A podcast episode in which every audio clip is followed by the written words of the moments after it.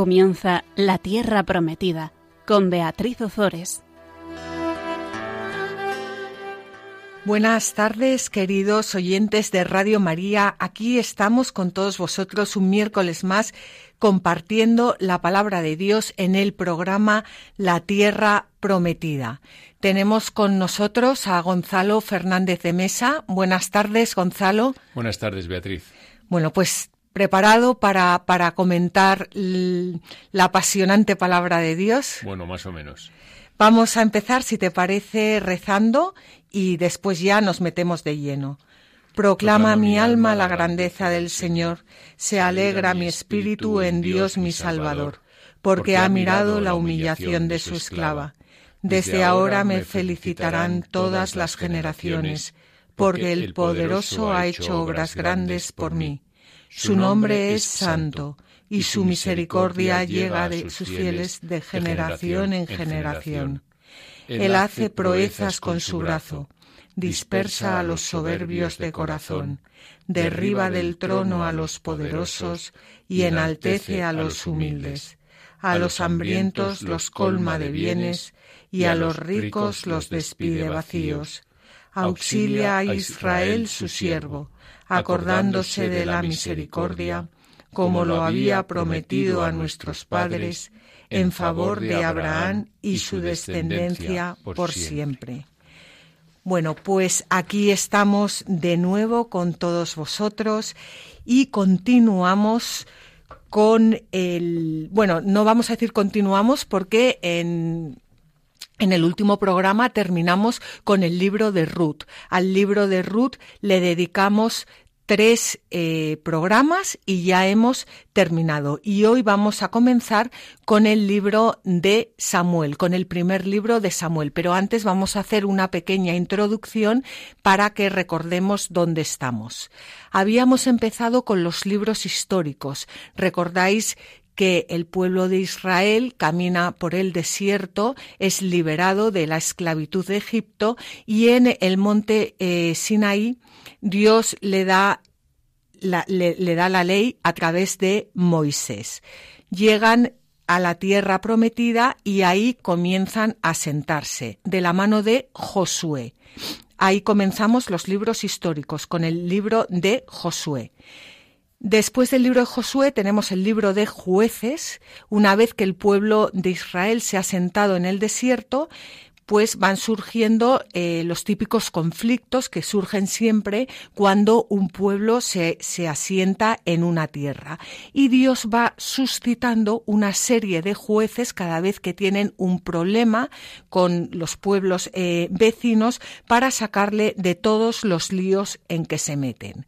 Ellos eh, se olvidan del Señor, les invaden los pueblos vecinos, claman al Señor, el Señor suscita a un juez que los salva y mm, vuelve todo a su normalidad y se vuelven a olvidar del Señor. Ese es el libro de los jueces. Vimos cómo eh, después de los jueces encontrábamos un libro delicioso del que hablamos los tres últimos programas, que era el libro de Ruth, que cuenta la historia de Ruth, que va a ser la bisabuela del rey David. Y hoy comenzamos con eh, los libros de Samuel, que junto con los libros de Reyes forman lo que conocemos como la historia deuteronomista. ¿Por qué se llama la historia deuteronomista? Porque en estos eh, libros mm, se van juzgando eh, los hechos narrados atendiendo a si se ha cumplido la ley o no, la ley contenida en el código del Deuteronomio. Por eso se llama la historia deuteronomista. Lo digo para que cuando escuchéis estos nombres, pues que os suenen. Bueno, pues hoy empezamos con, el libro, con el primer libro eh, de Samuel que nos va mm, a introducir en la familia eh, del rey del rey David. En, el, que va a ser el primer eh, rey de Israel. En realidad, el primer rey de Israel va a ser Saúl, pero veremos cómo eh, Saúl se mantiene infiel al Señor, es rechazado por el Señor y realmente el primer rey de Israel va a ser el rey David. ¿Te parece que comencemos con esta historia? Gonzalo, ¿quieres añadir tú algo? No, solo una pregunta. Eh, cuando dices el código del Deuteronomio, sí. ¿son los diez mandamientos? Es eh, la ley contenida en el, en el libro del Deuteronomio. ¿eh?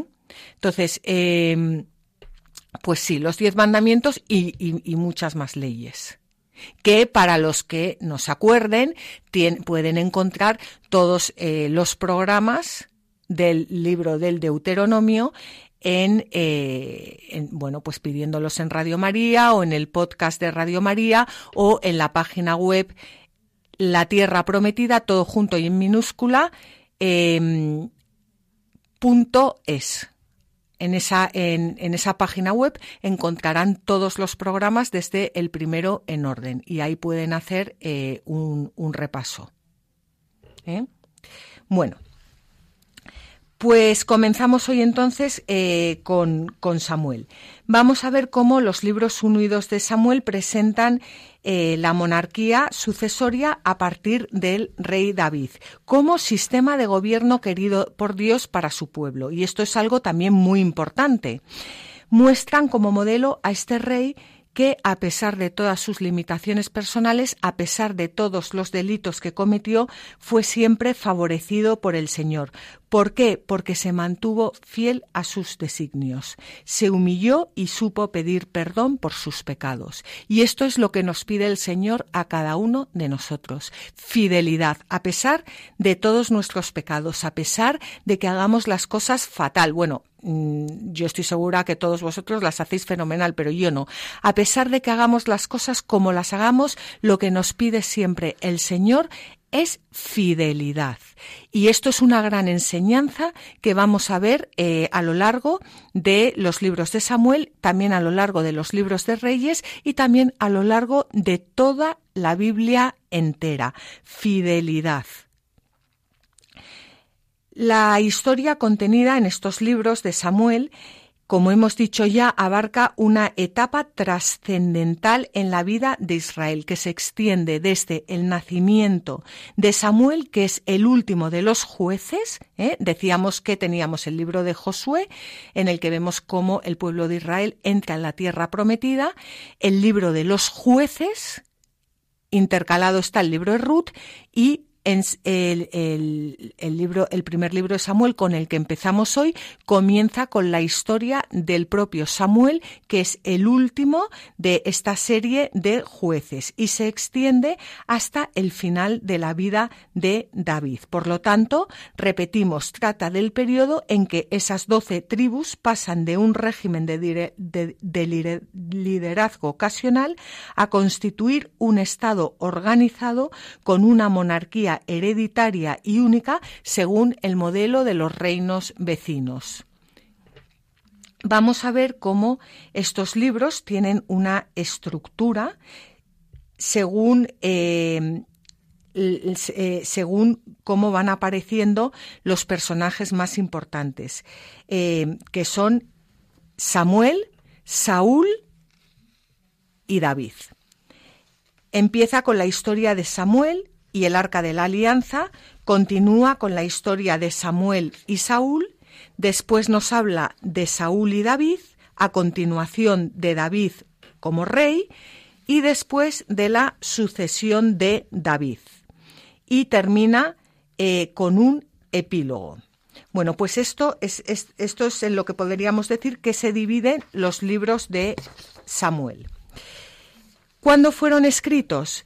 Bueno, pues hay muchas tradiciones que se remontan ya a la época de Saúl y de David, como por ejemplo algunas sobre la historia del arca de la alianza. Estas fueron puestas por escrito muy pronto y otras secciones de los libros también.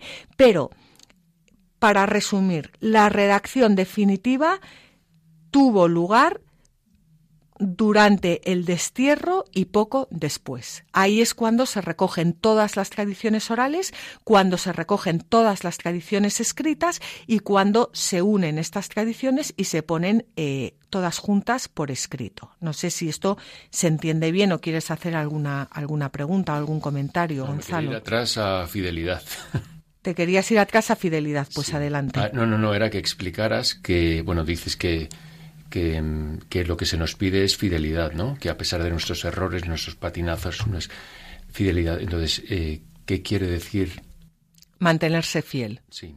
Bueno, pues eh, quiere decir que pase lo que pase y pequemos como pequemos, volver siempre nuestro corazón al Señor. Esa es la fidelidad. Es igual que, bueno, igual más o menos, ¿no? Que en un matrimonio, pues mantenerse eh, fiel al esposo a los o a la esposa a lo largo de los años. Es verdad que no somos perfectos, es verdad que muchas veces eh, cometemos cosas que no deberíamos, pero eh, la fidelidad es al cabo de los años seguir ahí con todos nuestros defectos, con todas nuestras imperfecciones y con todos nuestros pecados, pero seguir ahí con un corazón contrito y humillado, sabiendo bajar la cabeza y sabiendo pedir perdón y sabiendo que el amor está muy por encima de todo lo demás.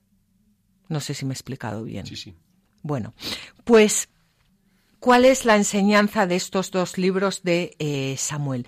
La enseñanza es que nos enseñan, quieren enseñarnos a ver el sentido religioso de la historia, el proyecto salvador de Dios, pero no solo el sentido religioso en la historia del pueblo de Israel, no solo el proyecto de salvación en la historia del pueblo de Israel, sino en cada una de nuestras vidas. Y yo te animo a ti que me estás escuchando, que nos estás escuchando, a que en la medida que vayamos avanzando con los libros de Samuel, tú vayas viendo cómo encajan estos libros en tu vida, porque el, el, Antiguo Testamento está escrito desde toda la eternidad, está escrito desde siempre en el corazón de Dios, pensando en ti que me estás escuchando, cómo encajan esos libros en tu vida, porque la Virgen María conocía el Antiguo Testamento de memoria y ella buscaba en todo momento ver cómo ese, esa palabra de, de Dios iba encajando en cada uno de los actos de su vida. Vamos a ver cómo para eh, que el Señor lleve a cabo su proyecto de salvación, elige a un pueblo. Elige a un pueblo y dentro de ese pueblo elige a una serie de reyes como sus representantes y a una serie de profetas como intérpretes de la historia y defensores de los derechos divinos. Y lo mismo ocurre hoy en día. El pueblo de Dios es la Iglesia y dentro de la Iglesia el Señor nos va eligiendo a cada uno de nosotros, nos va dando unos dones a cada uno de nosotros para que los pongamos al servicio de los demás. Y yo te animo a ti que nos estás escuchando a que aprendas a, a conocer cuáles son tus dones, a potenciarlos y a ponerlos al servicio de los demás. También es importante que veamos que a lo largo de estos libros que giran en torno a la alianza que el Señor hace con su pueblo, veamos cómo realmente el Señor es exigente, pero hasta cierto punto. Y, menciona la alianza, pero, pero no todas las obligaciones que de ella derivan, porque Él sabe que si nos hiciera cumplir todas las obligaciones que derivan de la alianza, bueno, pues para nosotros eh, sería imposible sabemos que los reyes en el Antiguo Oriente gozaban de una extraordinaria dignidad y que incluso en algunos lugares, como por ejemplo en Egipto, eran tenidos por dioses. Bueno, pues en Israel también se les reconoce su enorme grandeza ya que muchas veces son llamados hijos de Dios en sentido metafórico. Los profetas están encargados muchas veces de encumbrarles y de ungirles como reyes, pero también tienen la misión de hablarles en nombre de Dios y, si es el caso, de recordarles sus delitos y transmitirles la reprobación divina, como vamos a ver dentro de poco que va a hacer Samuel con el rey eh, David. Y esto también es importante porque todos nosotros somos profetas por el bautismo. Todas eh, las personas que estamos bautizadas somos eh, sacerdotes, profetas y participamos en el reino de Jesucristo. Por eso también eh, debemos custodiar la palabra de Dios, llevarla a otras personas y saber pues transmitir a, las personas que nos rodean, ser luz para ellos y transmitirles pues lo que, lo que Dios quiere decirles. Y también es importante eh, recordar que en estos libros la ciudad de Jerusalén va a, ocupar un lugar central como capital política y religiosa y sobre todo como símbolo teológico. El Señor va a reinar en Jerusalén, convertida en ciudad santa desde que trasladen allí el arca y eh, bueno en ciudad santa porque será la, morada de Dios.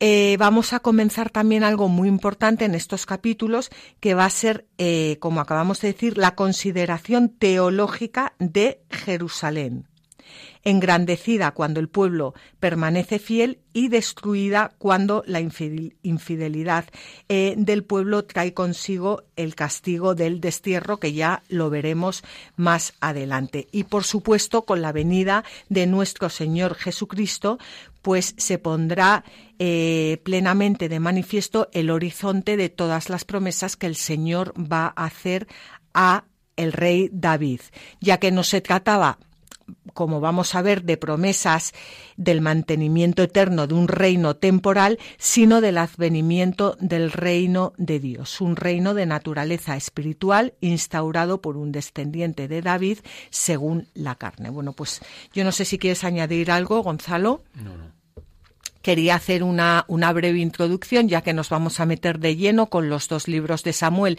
y vamos a dedicar bastantes programas a estos libros, pues para centrarnos un poco donde estamos. No sé si, si se ha entendido bien todo lo que, lo que he querido decir. Sí, yo creo que sí. Bueno. Pues entonces, eh, si te parece, comenzamos eh, ya con la historia del el profeta Samuel propiamente dicha y antes de empezar vamos a hacer un pequeño descanso musical.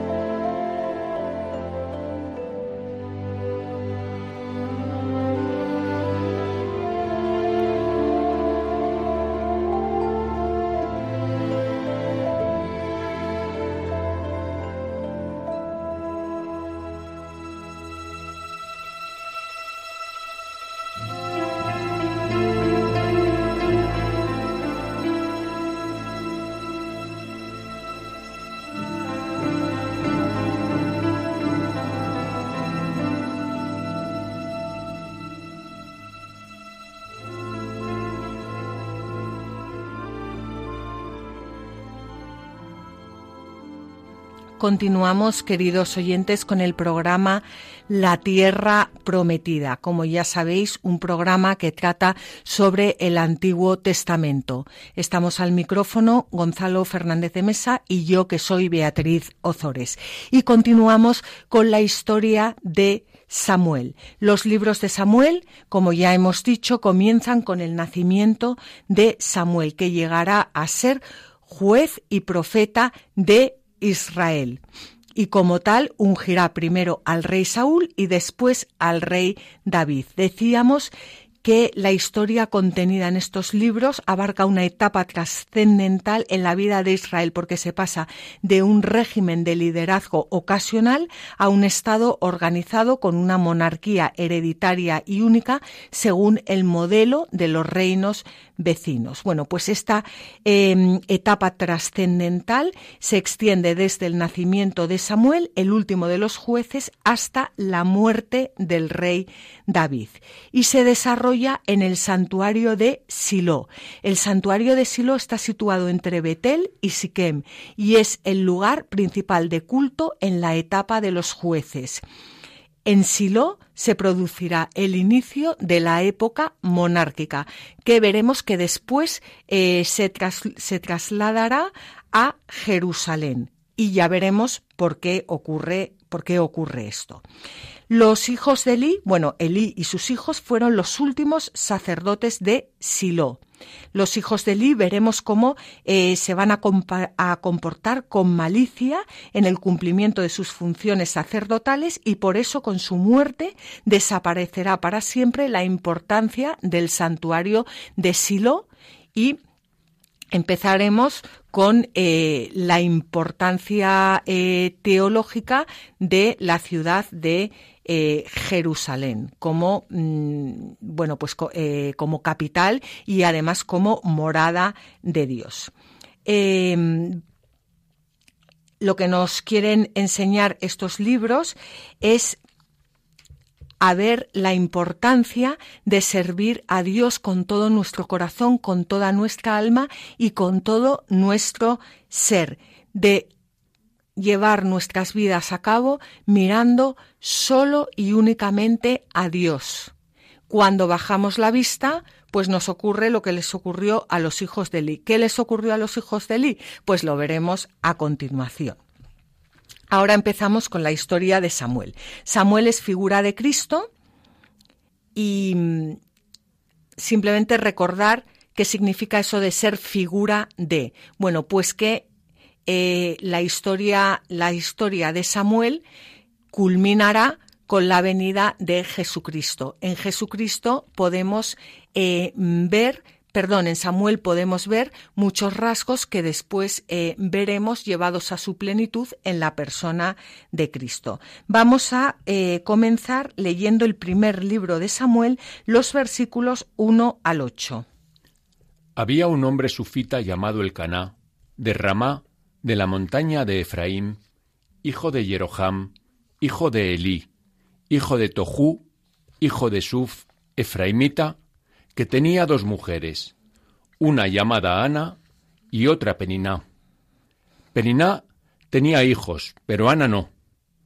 El Caná subía cada año desde su ciudad para adorar y ofrecer sacrificios al Señor de los ejércitos en Silo, donde los dos hijos de Elí, Jovní y Pinjas, eran sacerdotes del Señor. El día en que el Caná ofrecía sacrificios, daba a Peniná y a todos sus hijos las porciones correspondientes. Sin embargo, a Ana, aunque la amaba, le daba una sola porción, pues el Señor había cerrado su seno. Su rival la importunaba con insolencia hasta humillarla, porque el Señor la había hecho estéril. Esto ocurría año tras año. Siempre que subían a la casa del Señor, la importunaba del mismo modo. Así que Ana lloraba y no quería comer. Su marido el caná le decía Ana, ¿por qué lloras y no comes? ¿Por qué se aflige tu corazón? ¿No soy yo para ti mejor que diez hijos? Bueno, pues comenzamos con eh, la historia de Samuel. La Biblia nos habla de El Caná. El Caná eh, tiene dos mujeres, Ana y Peniná. Sabemos que en aquella época existía la poligamia, eso no quiere decir que fuera querida por Dios, pero existía y Dios va llevando a su pueblo pues hacia la santidad y le va despojando pues de todas estas costumbres, al igual que nos va llevando a cada uno de nosotros a la santidad y nos va despojando si le dejamos de muchas otras eh, costumbres que no, que no van acorde con la santidad, claro. Entonces, eh, vamos a ver, dos mujeres. Ana. Ana no tenía hijos. ¿Y cuál era la actitud de Ana? Ana rezaba y lloraba delante del Señor. En cambio, Peniná tenía hijos y consideraba a Ana su rival y la humillaba y la importunaba con insolencia. Fijaos qué, qué, qué distintas actitudes, la de Ana y la de Peniná.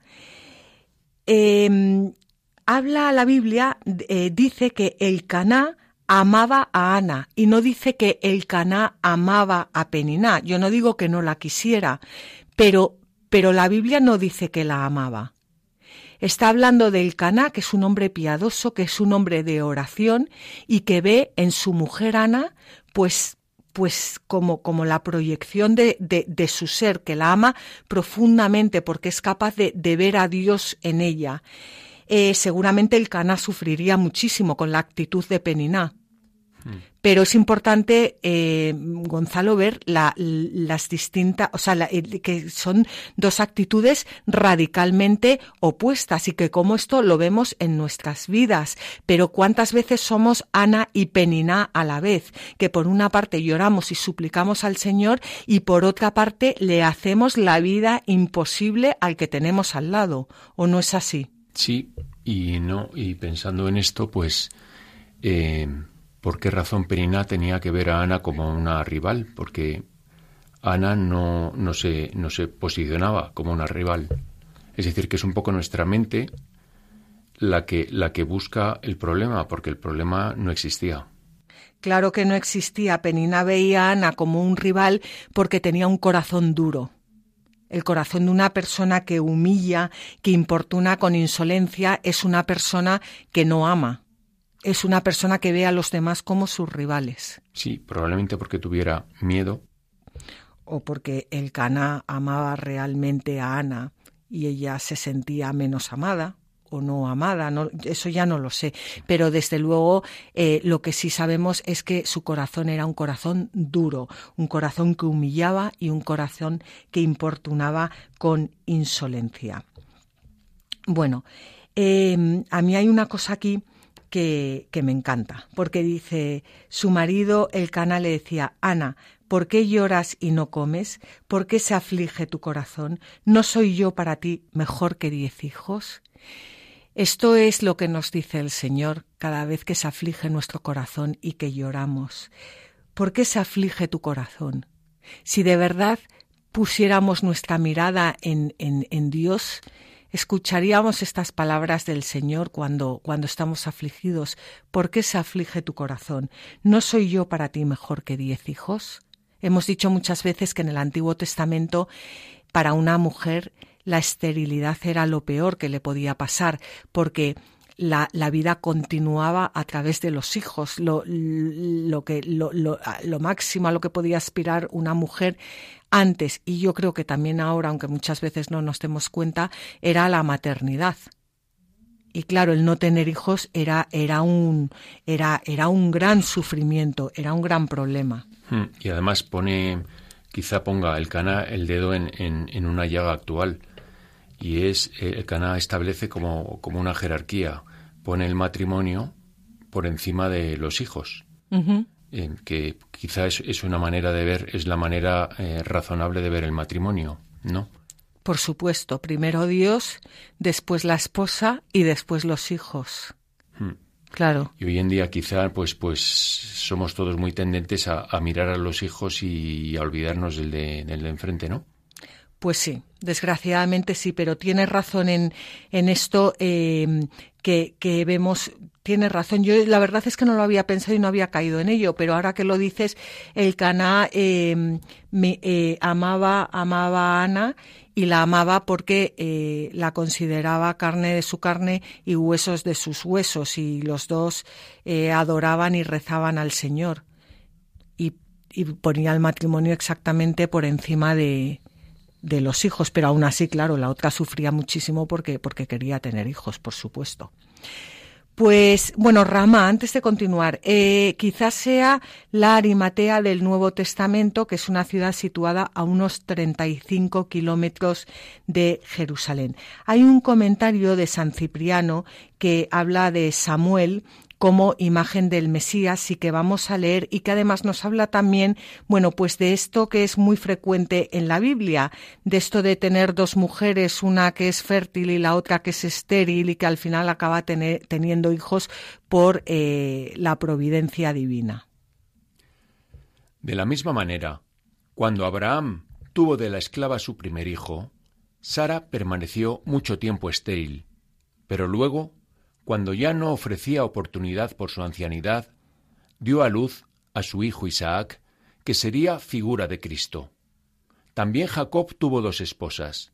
La anciana Lía, de ojos enfermos, era figura de la sinagoga, y la hermosa Raquel, más joven, era figura de la iglesia, que durante algún tiempo fue estéril, pero luego dio a luz a José, que fue figura de Cristo. Y en el libro primero de los Reyes, el Caná tiene dos esposas, Peniná, con hijos, y Ana estéril, de la cual nacería Samuel, no según el orden de la procreación, sino conforme a la misericordia y promesa de Dios. Después de que ésta orara en el templo, nació Samuel, que también fue figura de Cristo.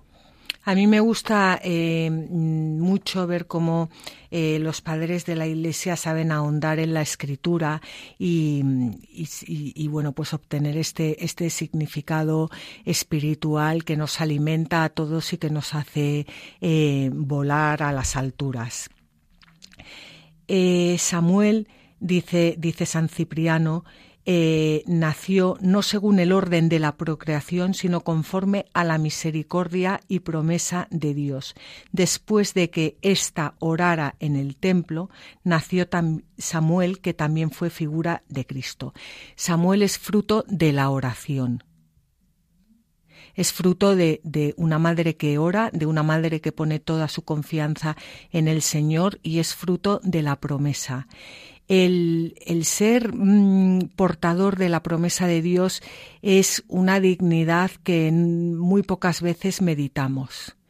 Y, y, aquí lo vemos que no cualquiera sirve para ser portador de la promesa de Dios, que, que Dios también elige a las personas y en este caso elige a Ana, que es una persona de oración, para que lo que va a engendrar en su seno sea también un hombre de oración eh, capaz de llevar las promesas de, Dios y de custodiarlas. Hmm. Sí, no, no. Y, aquí, por otra parte, habíamos comentado tú y yo antes que, eh, bueno, pues la línea de sucesoria de Jesucristo, de sucesoria no, vamos, de ancestros, ¿no? De Jesucristo familiar, muchas veces, pues las mujeres que aparecen son estériles temporalmente, hasta que son maduras, hasta que han rezado, hasta que y, muestra un poco que, aparte de guiarse Dios por la naturaleza, también eh, Él tiene la determinación de suscitar esos guías en un momento separado de, la, de, la, de lo que es eh, el, el, nacimiento natural. natural. Pues por supuesto que sí, que Él tiene un plan de, de, salvación, Él tiene sus tiempos, Él tiene sus momentos y muchas veces pues espera porque nos quiere preparar antes y también nos quiere mostrar cómo Él todo lo puede y que, que, que bueno, pues que, que Él hace cuando, cuando, cuando considera que es mejor y ya sabemos que su lógica no, no es nuestra lógica. Bueno, pues vamos a continuar leyendo el libro de, el primer libro de Samuel. Seguimos en el capítulo 1 y vamos con los versículos 9 al 11. En una ocasión, después de haber comido y bebido en Silo, Ana se levantó y se puso ante el Señor. El sacerdote Elí estaba sentado en su sede junto a las jambas del santuario del Señor. Ella, con el alma llena de amargura, rogaba al Señor llorando sin cesar, y decidió hacer un voto diciendo Señor de los ejércitos, si te dignas mirar la aflicción de tu sierva, y te acuerdas de mí, si no te olvidas de tu sierva, y me concedes un hijo varón, lo dedicaré al Señor por todos los días de su vida, de modo que nunca la navaja tocará su cabeza. Bueno, pues contra toda expectación humana, Ana busca la solución de su angustia solo en Dios. ¿Y qué hace? Se levantó, se puso ante el Señor, rogaba al Señor llorando y decidió hacer un voto que consistía en ofrecer de antemano al Señor lo que le pedía con tanta fe y aflicción. ¿Qué hacemos nosotros cuando estamos angustiados?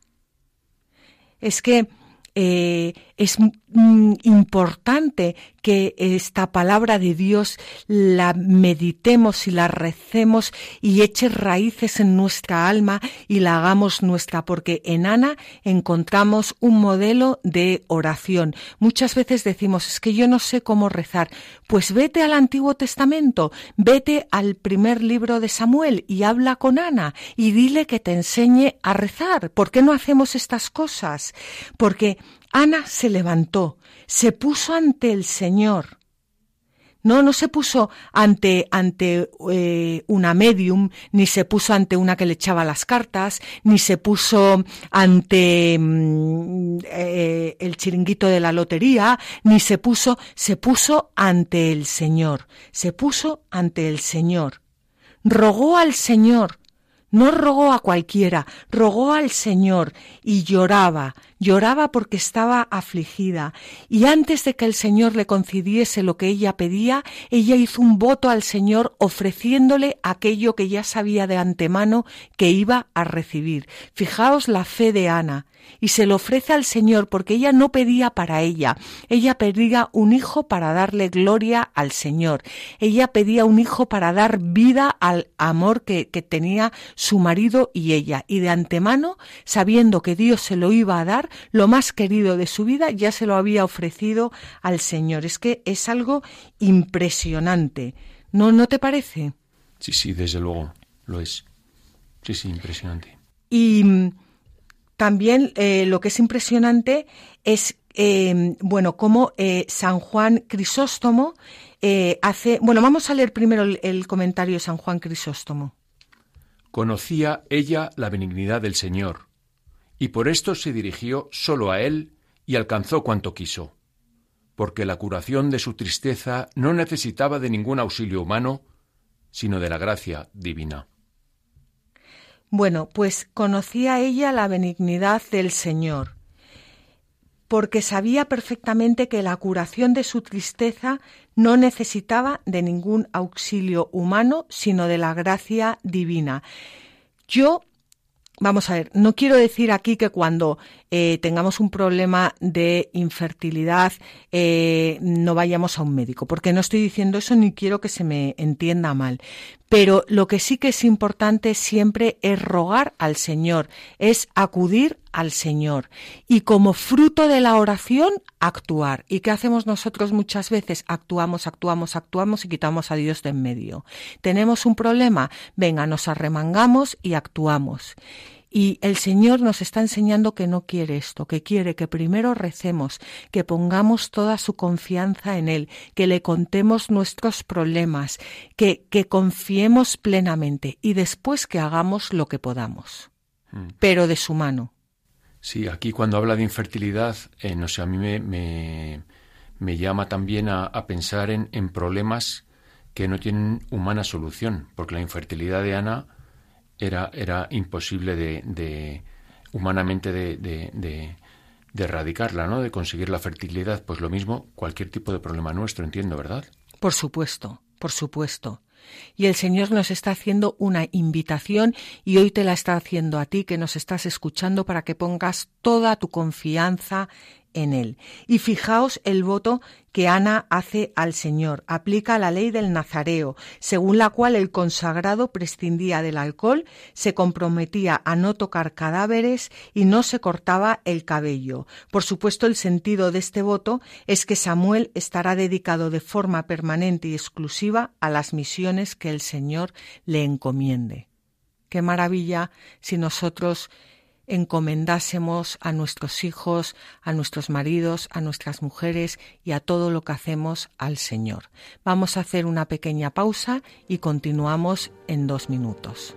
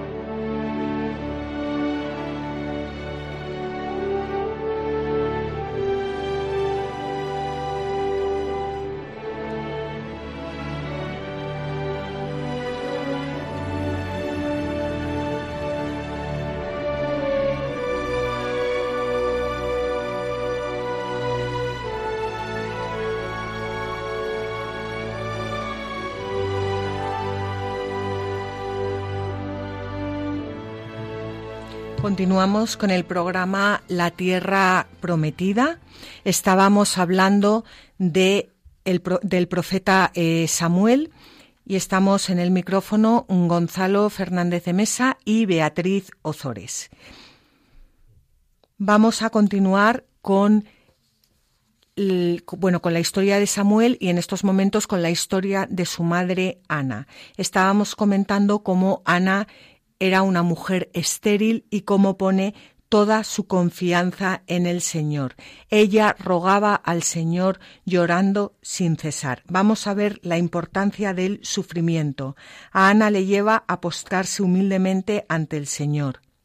Mientras que veíamos la actitud opuesta de la otra mujer del Caná, de Peniná, que lo que hacía era eh, humillar a su rival, eh, insultarla y en cambio Ana no entra en, no entra al trapo y ella lo que hace es que no pone la mirada en, en la otra mujer de su marido, sino que pone la mirada en el Señor, siempre en el Señor y por eso esta actitud. Bueno, pues vamos a leer ahora un comentario eh, muy bonito de San Juan Crisóstomo sobre el sufrimiento en el plan de Dios. No escuchemos esto como si estuviéramos ocupados en otra cosa, sino aprendamos de aquí una excelente sabiduría. De manera que, si alguna vez cayéremos en algún mal, aunque sintamos dolor, aunque nos lamentemos, aunque nos parezca insoportable el padecimiento, no nos precipitemos, no decaigamos de ánimo, sino confiemos en la providencia de Dios, porque Él sabe muy bien ¿Cuándo ha de apartar de nosotros aquello que nos engendra tristeza, como le aconteció a esta mujer? Pues Dios no le había cerrado la matriz porque la aborreciera y la odiara, sino para abrirnos las puertas de la sabiduría con que procedía aquella mujer y de que estaba dotada, y para que pudiéramos así contemplar las riquezas de su fe. Durante muchos años se dolía a aquella mujer y era atormentada. Pero ella no lo llevó con impaciencia y la larga duración del tiempo no venció a su sabiduría, ni siquiera los insultos y burlas de su émula, sino que asiduamente oraba y suplicaba. Y lo que es, más que todo y mejor, nos declara su amor a Dios, es que no simplemente pedía un hijo, sino que deseaba dedicarlo y entregarlo a Dios apenas hubiera salido de su vientre para lograr de este modo ella misma el premio de aquella preclara promesa es muy bonito este comentario de San Juan Crisóstomo en el que nos anima a confiar a todos en la providencia de Dios. Es que es muy importante, Gonzalo. O sea, yo lo veo hoy en día que lo peor que nos puede pasar es perder la, esperanza. ¿Cuántas personas encontramos en nuestras vidas sin sentido, que han perdido la esperanza, que no entienden para qué viven, que no entienden el porqué de su existencia? Bueno, pues yo desde aquí les animo a todas a que, a, a, a que se cojan de la mano de Ana, que es una mujer piadosa y que ha puesto toda su confianza en la providencia de Dios. Sí, y también a mí y también lo que lo que aquí me, viene un poco es el sufrimiento, es eh, aceptar que parte de la vida es sufrimiento y que el sufrimiento pues pues hay que vivirlo y, y, y es encajarlo bien, saberlo llevar, pero que hay que aceptarlo porque en la vida todos vamos a sufrir. Bueno, y que además que, que como dice San Pablo, eh, a Dios todo le sirve para bien. Yo el otro día estuve con una chica estupenda que, que, tiene un cáncer, lleva cuatro años con un cáncer de, de, ovarios, una chica joven, y su marido la acaba de dejar. Y ella me decía, no sabes lo que estoy sufriendo. Y yo le decía, sí, pero ¿cómo eras tú antes de sufrir, de este sufrimiento en concreto, y después? Y claro, eh, es que pues es una persona que ha crecido en paciencia, que ha crecido en humildad, que, que ha crecido en, en muchísimas cosas y, y, que es un lujo poder hablar con ella. Entonces Dios también permite todas estas cosas para, para irnos llevando a, a la santidad. Sí, pero aquí yo veo como dos clases de sufrimiento diferentes. Veo el de, el de las mujeres del Caná, ¿no? El de Peniná, que es un sufrimiento simplemente por, no sé si es envidia, odia a Ana le molesta a Ana. Es un sufrimiento que es que está vacío porque no hay no hay motivos. Ana no da motivos, ¿no? Y sin embargo el de Ana es un sufrimiento. Eh, ella hace todo lo que puede para conseguir eh, su meta, que es tener un hijo, que es un que es una, una meta eh, razonablemente buena, ¿no?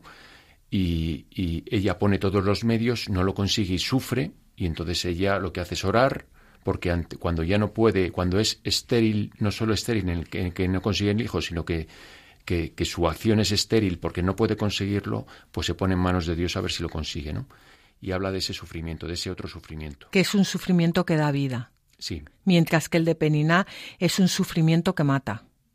Y luego también tendríamos que preguntarnos que cuál es más estéril que de las dos, porque claro, muchas veces eh, mm, pues la mujer tiene hijos eh, carnales, pero a lo mejor su actitud es completamente estéril en este mundo. Eh, y otras veces hay mujeres que no tienen hijos, pero que, que, que, dan muchísimos frutos, que, que, tienen una maternidad espiritual impresionante, que da la vida a muchas personas.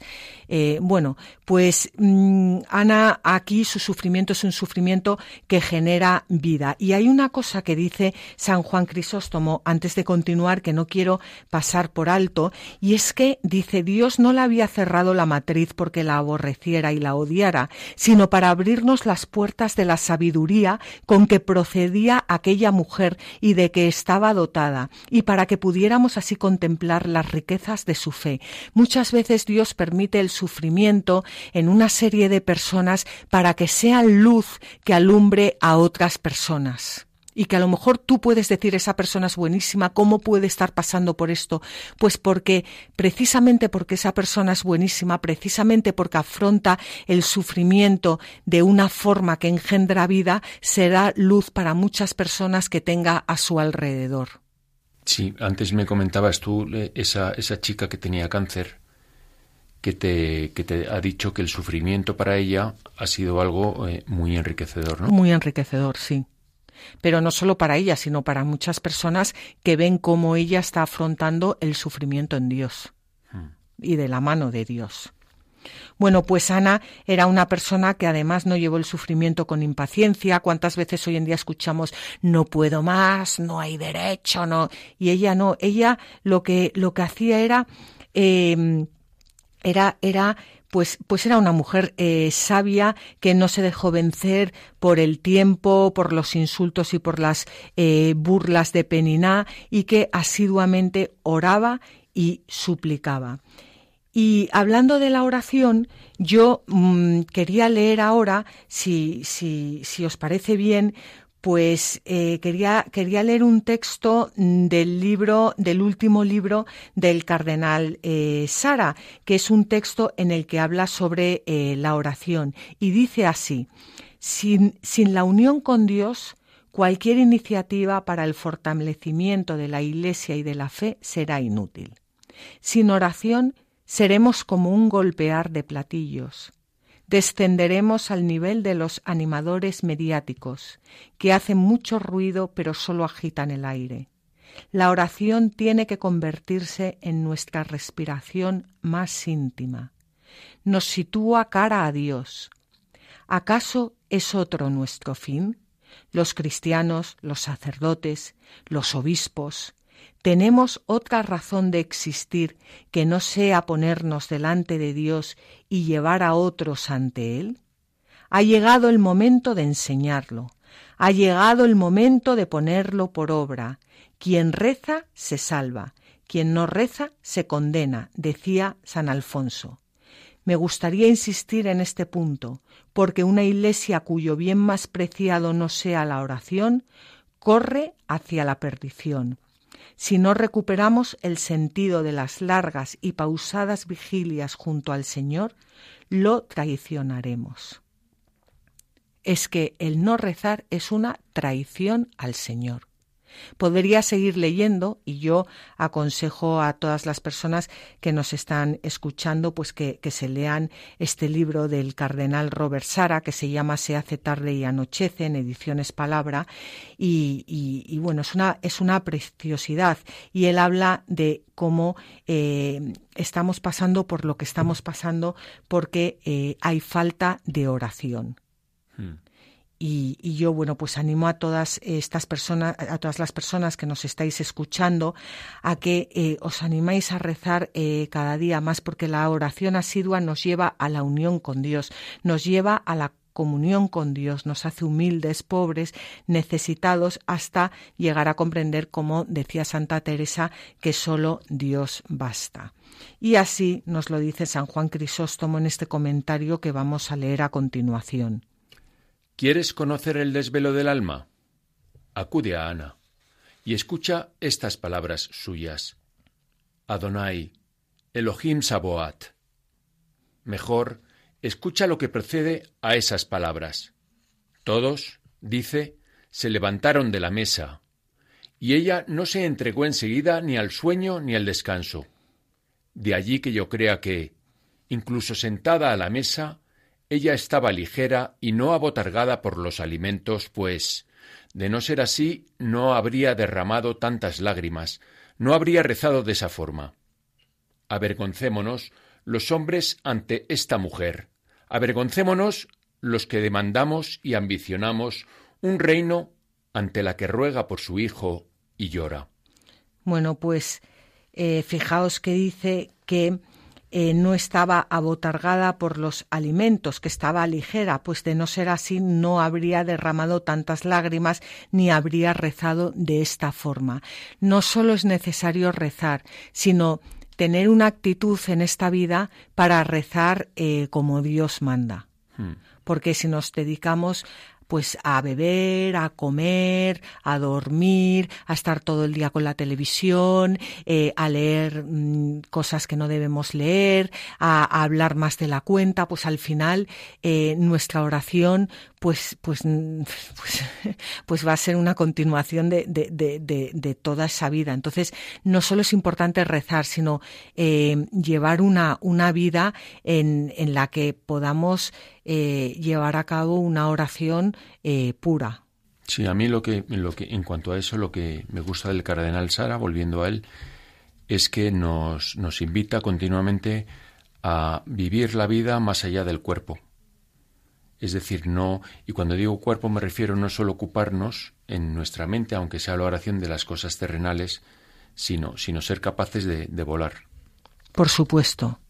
Sí, por supuesto, de tener los ojos siempre fijos en lo alto, y no en las cosas de este mundo.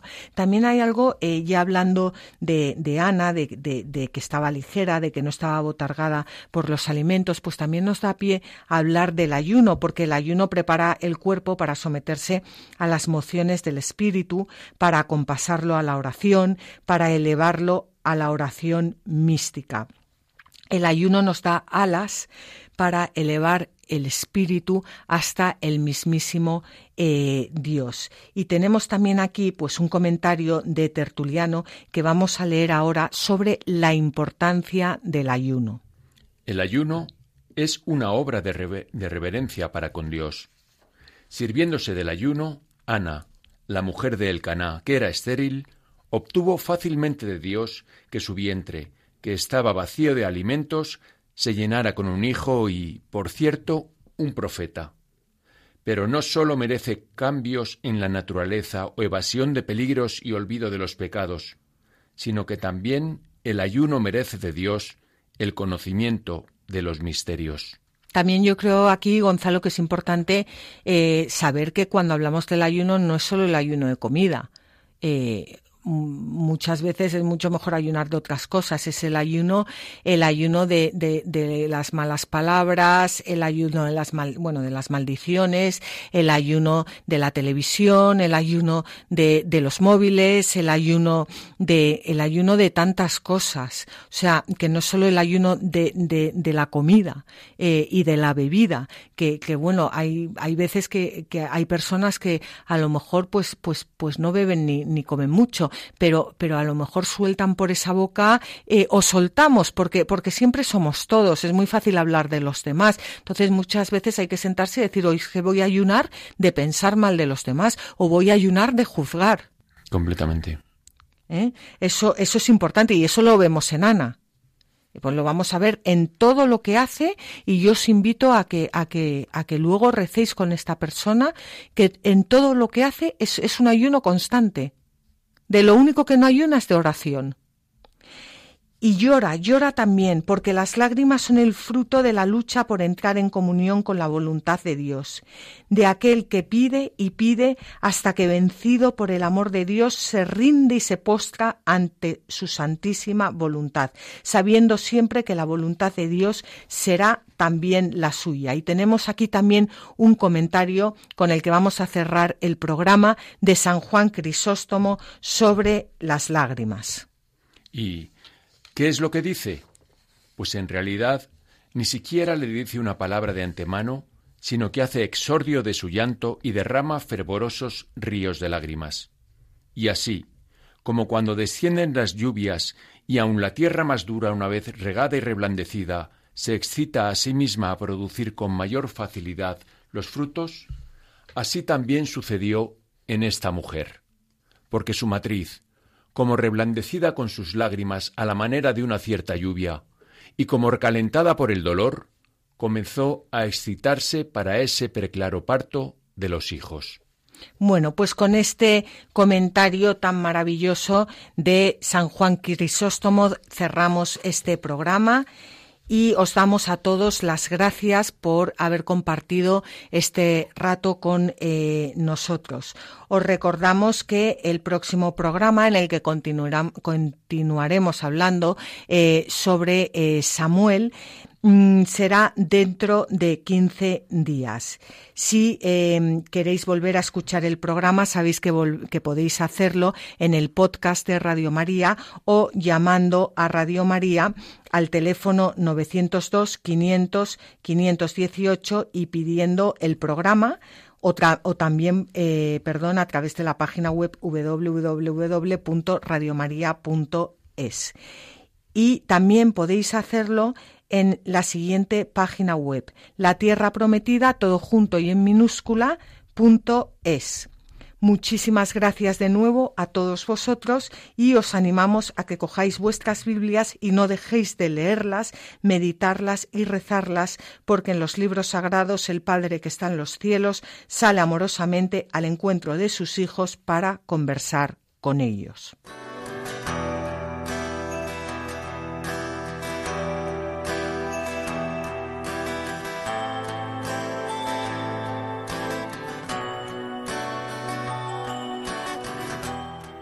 Así concluye La Tierra Prometida con Beatriz Ozores.